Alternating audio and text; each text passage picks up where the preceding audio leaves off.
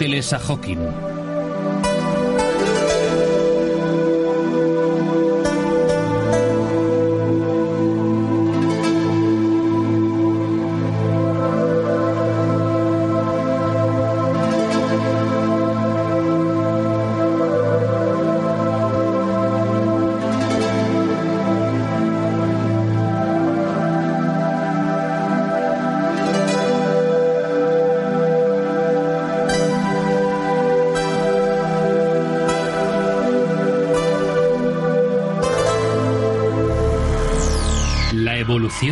Del mundo.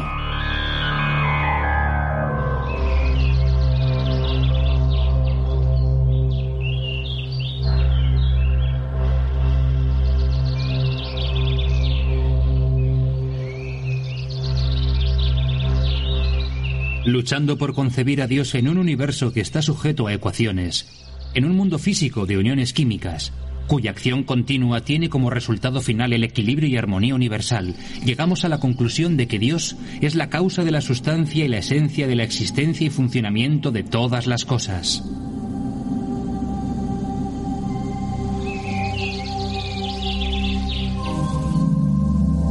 Desde las profundidades de la causa surgen las leyes.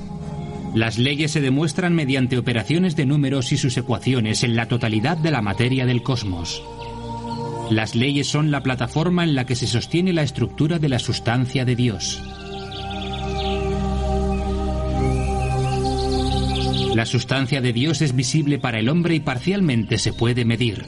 Su esencia es infinita, incognoscible e inconcebible.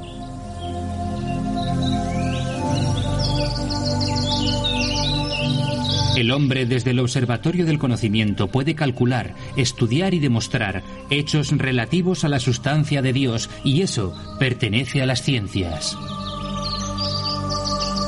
La esencia de Dios se concibe solamente a través del entendimiento interno, el pensamiento filosófico y el vínculo entre el alma humana y el alma del mundo, a la cual se subordina y pertenece. La ciencia confirma la existencia del universo. El porqué de su existencia es dominio exclusivo del entendimiento y la sabiduría. Podría no haber existido el principio de la creación. La creación es el eterno reciclaje de la totalidad de la materia en el universo que completa su evolución y devolución. La evolución es la progresión de la materia en el universo desde el mundo espiritual, que expresa la divinidad a su ser interior en todas las cosas, a través de las cuales el universo actúa, se mueve y existe. La devolución es la progresión del ser interior del universo hacia el exterior, hacia el mundo espiritual, para que la materia pueda volver a su estado dinámico inicial. Tanto la evolución como la devolución del universo funcionan basándose en la totalidad de las leyes. Leyes que son autoexistentes como resultado de la razón de ser de la sustancia de Dios y de las que dependen la existencia y funcionamiento de todas las cosas. Los antiguos griegos creían que la naturaleza del infinito expresaba la naturaleza de Dios. Anaximandro, el estudiante de Tales, nos habló del infinito, una naturaleza indefinida tanto en cantidad como en tipo. La material, prosigue Anaximandro, se mueve a su antojo, y esto constituye la confirmación de que el universo es inmortal e indestructible. Son muchas las objeciones de científicos de nuestro tiempo a la interpretación de la teoría de la relatividad, que se apoyaban en el descubrimiento de Hubble acerca de la continua expansión del universo y no tienen que ver solo con puntos de vista filosóficos o teosóficos, sino también científicos. En la teoría de la relatividad, la tendencia interna del universo a expandirse se llama constante cosmológica.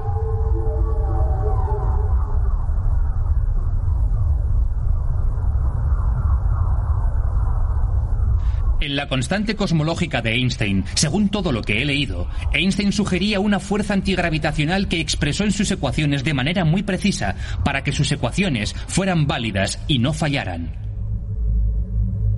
Por lo tanto, Einstein introduce la idea de la antigravedad que hasta entonces nunca se había tratado. Desde un punto de vista lógico, vemos que la antigravedad es lo opuesto a la gravedad, la oscuridad es opuesta a la luz, derecha a izquierda y demás. En otras palabras, ¿debe existir de hecho la antigravedad?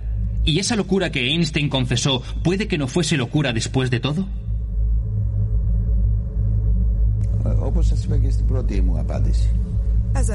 Como te dije en mi primera respuesta, Einstein se había enfrentado a un universo estático antes que Hubble. Estéticamente, no quería creer lo que decía su ecuación. Sus ecuaciones le dijeron que creyese en lo que dijo desde el principio, que el universo se está expandiendo. Einstein, teóricamente o si quieres estéticamente, no aceptó esa conclusión y situó ese término en sus ecuaciones, la constante cosmológica, para frenar de alguna manera la expansión de que, según sus ecuaciones, existía.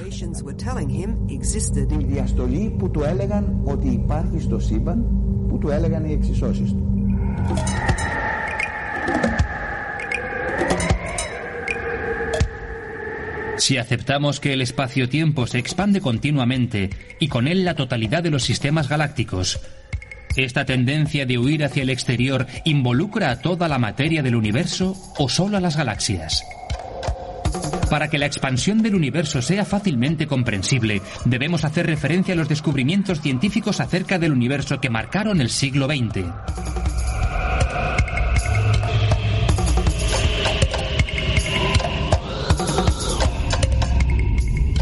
1924, el astrónomo americano Edwin Hubble demostró que nuestra galaxia no es la única y que cientos de miles de galaxias existen repartidas por todo el cosmos.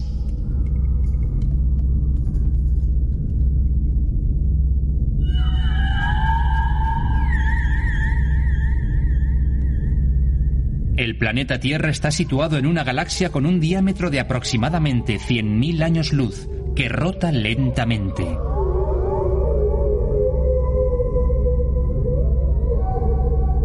Para cada rotación necesita cientos de millones de años.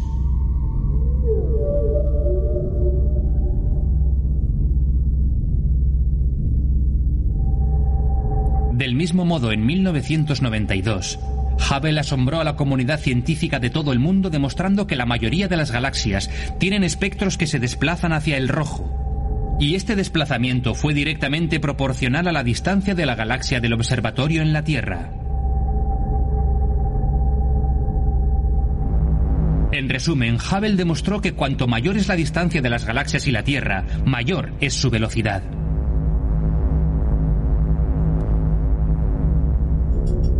Por supuesto, esto nos lleva a pensar que en un momento en el futuro, a una gran velocidad, se volverán incandescentes y a partir de entonces se desmaterializarán.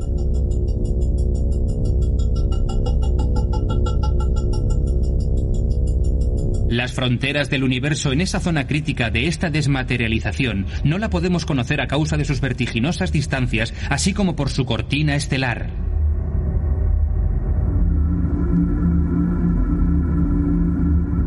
El profesor Hawking nos da su punto de vista científico de las fronteras del universo. Una propuesta mucho más elegante es la que Jim Hartley y yo llamamos la propuesta del límite no existente. Parafraseando, el pacto de los límites del universo es que el universo no tiene límites. El espacio y el tiempo imaginario forman una superficie cerrada, como la Tierra pero de mayores dimensiones.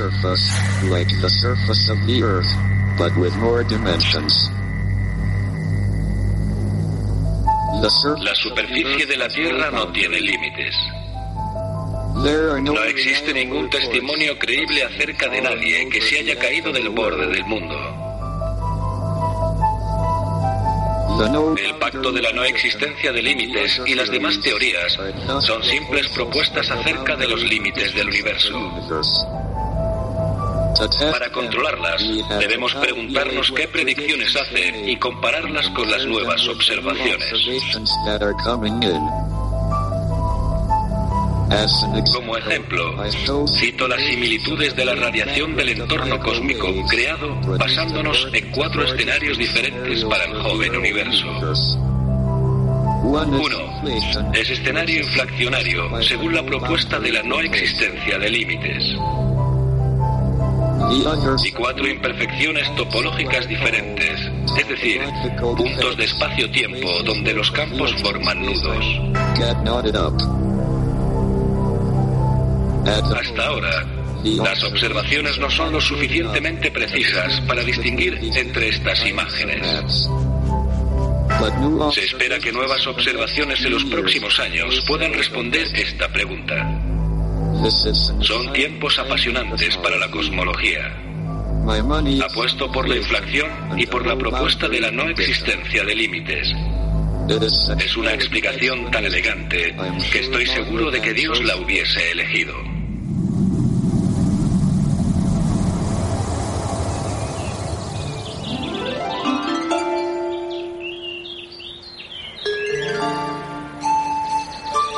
Llego al final del punto de vista del profesor Hawking, que es, Dios hubiese elegido la propuesta de la no existencia de límites. Ante una conclusión tan sensible, el hombre contemporáneo debe prestar mucha atención e intentar entender la manera de concebir un modelo de universo mediante un Dios creador. La pregunta principal y básica es, ¿construiría un Dios todopoderoso un universo mortal? En otras palabras, ¿un universo sin el poder de ser inmortal? ¿O quizá un Dios todopoderoso construyó un universo todopoderoso con absoluta soberanía y control sobre la materia y el espacio-tiempo.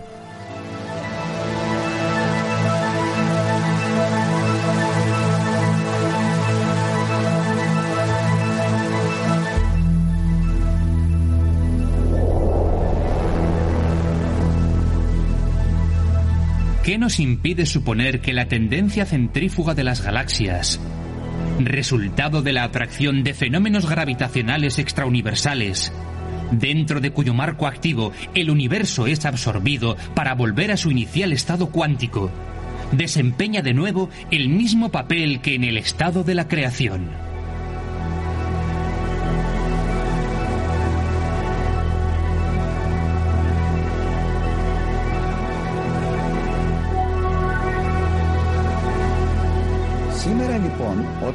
En la actualidad, cuando varios científicos consideran que es tiempo de proponer de nuevo la constante cosmológica que por diferentes razones Einstein había propuesto en sus ecuaciones para detener de algún modo la expansión,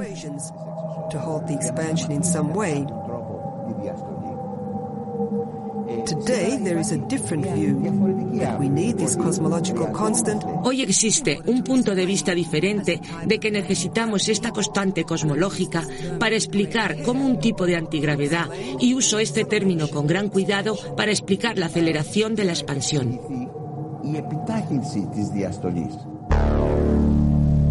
Si suponemos que el comienzo del tiempo es un pozo, ¿Se puede ese pozo vaciar constantemente sin un mecanismo para rellenarlo? ¿Es quizás el comienzo de la creación continuo? Funcionando en un sistema de evolución y devolución, en un gran ciclo, en cuyo centro se encuentra el hombre? Quizá una interpretación más nueva de la teoría general de la relatividad, que incluye un comienzo continuo en el comienzo y fin del tiempo, nos demuestra que el universo se reproduce endógenamente hasta el infinito? No puedo entender cómo un Dios perfecto creó un cosmos que un día se perderá. Entonces, Él no es perfecto. Así que me surgen preguntas. ¿Debo creer que todo lo que dice la ciencia es cierto? No, la ciencia puede responder algunas preguntas, pero no todas las preguntas. La materia se extiende al espíritu. Stephen Hawking escribe en su último libro que deberíamos entender el comienzo del universo basándonos en la ciencia. Quizá este objetivo está más allá de nuestras posibilidades, pero al menos lo tenemos que intentar. Estoy totalmente de acuerdo con el punto de vista del profesor Hawking. Lo que requiere especial atención es que comprendamos lo que es la ciencia y qué ciencias tenemos que emplear para entender el universo. Estas ciencias son la física, la química, la astronomía, la astrofísica, las matemáticas, la antropología, la psicología, la psicometría y la teología, entre otras.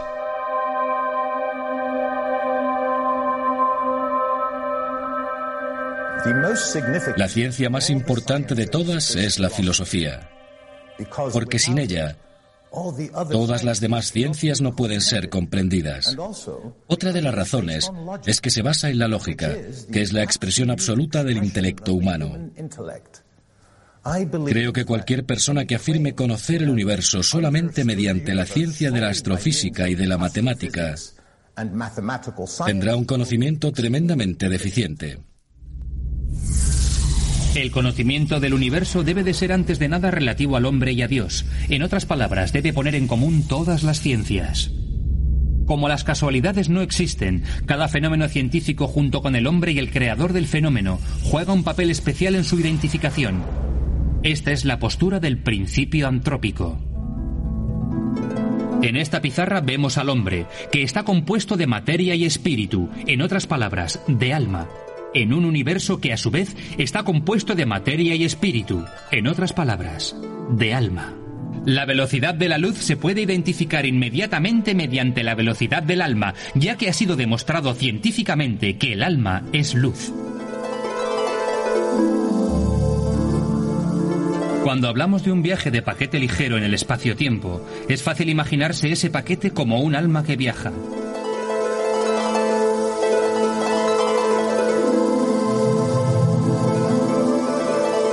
Cuando pensamos en viajes en un espacio-tiempo curvo de una región del universo, siempre nos referimos a un viaje mediante fotones que podrían incluso ser almas que se encontraban enredadas en una vorágine de espacio-tiempo curvo.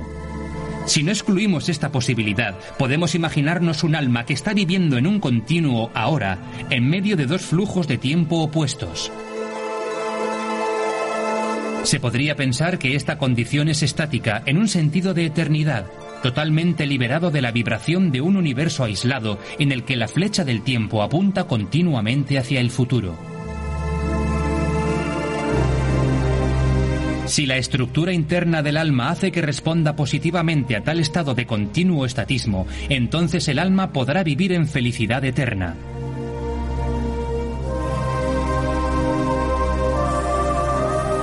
Por supuesto, debo confesar que me asusta pensar qué pasaría si el alma cayese en un agujero negro.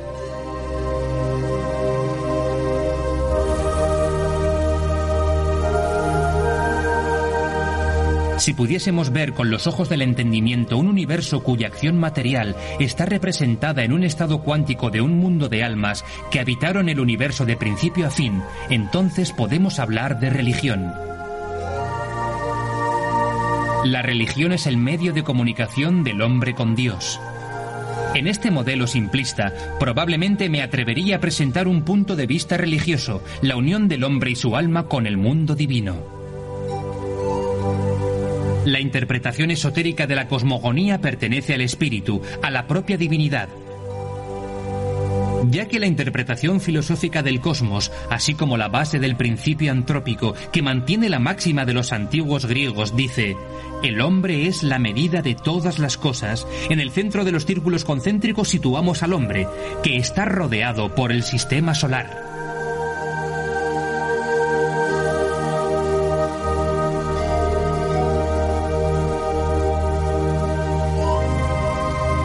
El siguiente círculo hace referencia a nuestra galaxia. El tercer círculo representa el universo observable e inobservable, con todas las manifestaciones de la materia y el espacio-tiempo, más allá de las cuales las leyes se desconocen por completo.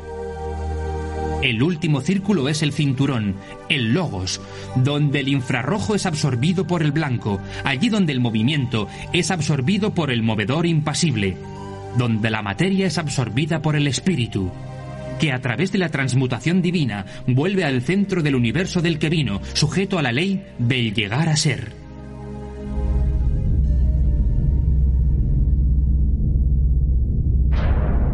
La materia tiende hacia el espíritu. Esto es religión. Indeterminación y la fábrica del universo. La ciencia puede ver la distancia de las galaxias pero no la distancia de la materia cósmica, que la comunidad científica denomina materia oscura o materia fría.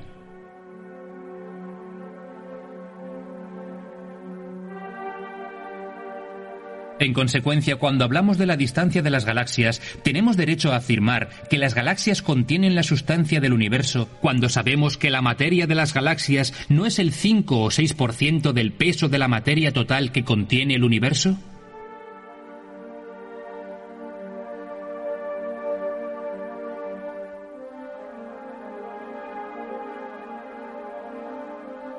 ¿Y cómo se puede demostrar que el universo se expande cuando no conocemos el comportamiento de toda la materia cósmica, si realmente tiende hacia el exterior o si tiende hacia el interior?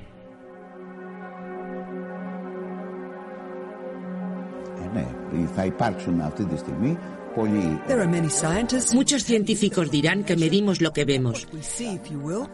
De hecho, la materia que vemos constituye el 4 o 5% de toda la materia que debería existir en el universo.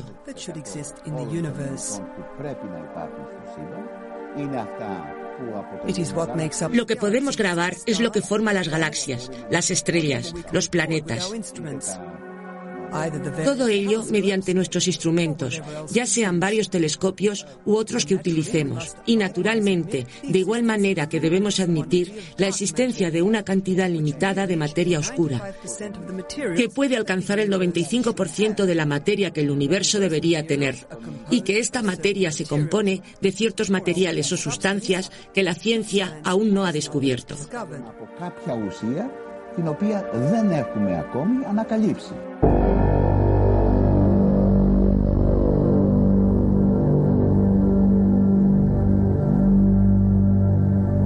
¿Quién puede verificar que la materia oscura del universo que cubre el 90 o 99% de la totalidad de la materia sigue el rumbo de las galaxias?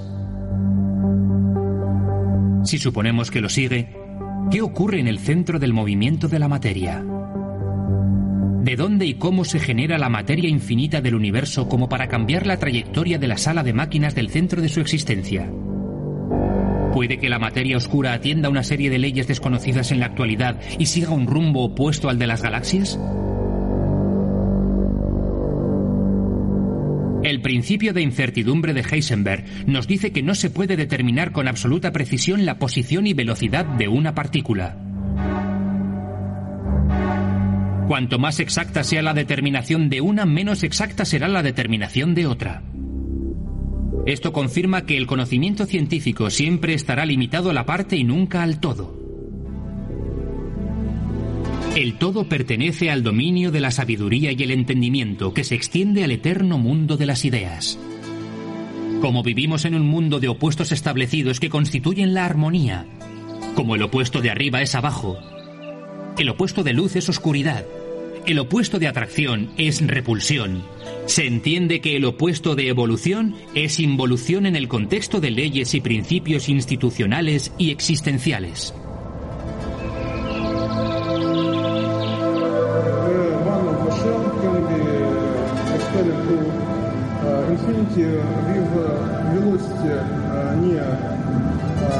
Seguí con un interés excepcional una conferencia internacional de astrofísica en la Academia de Atenas acerca del estado caótico del universo.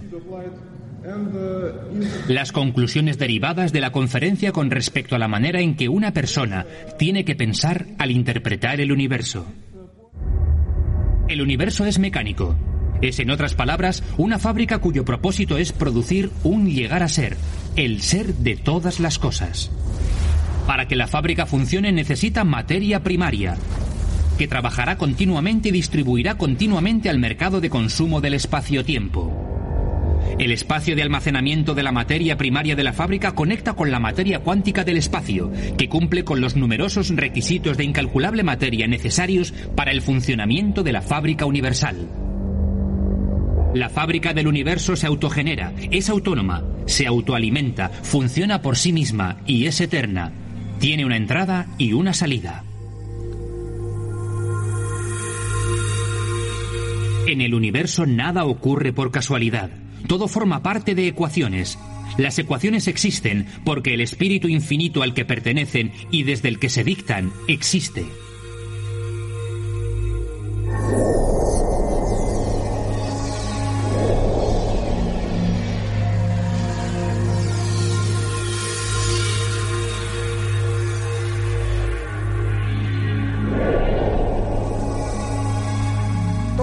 El espíritu se identifica en la totalidad de las leyes que siguen las ecuaciones. Y estas leyes existen no solo para confirmar la manifestación externa de las cosas, sino también las externas. Todo esto nos lleva a la conclusión de que el universo, unido al espíritu, constituye la totalidad de la creación, que existe más allá de hipótesis de un comienzo, una gran explosión de un universo temporal.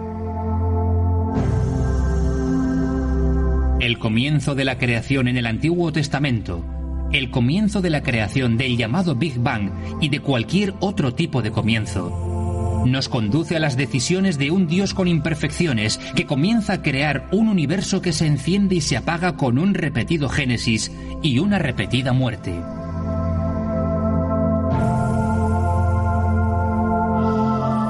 Esto ciertamente declara que Dios, si estas cosas de hecho son válidas, tiene imperfecciones.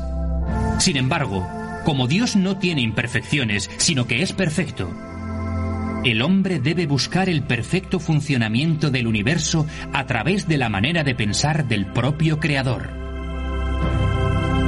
Esto constituye el deber supremo de cada científico, investigador, filósofo especulativo y persona pensante.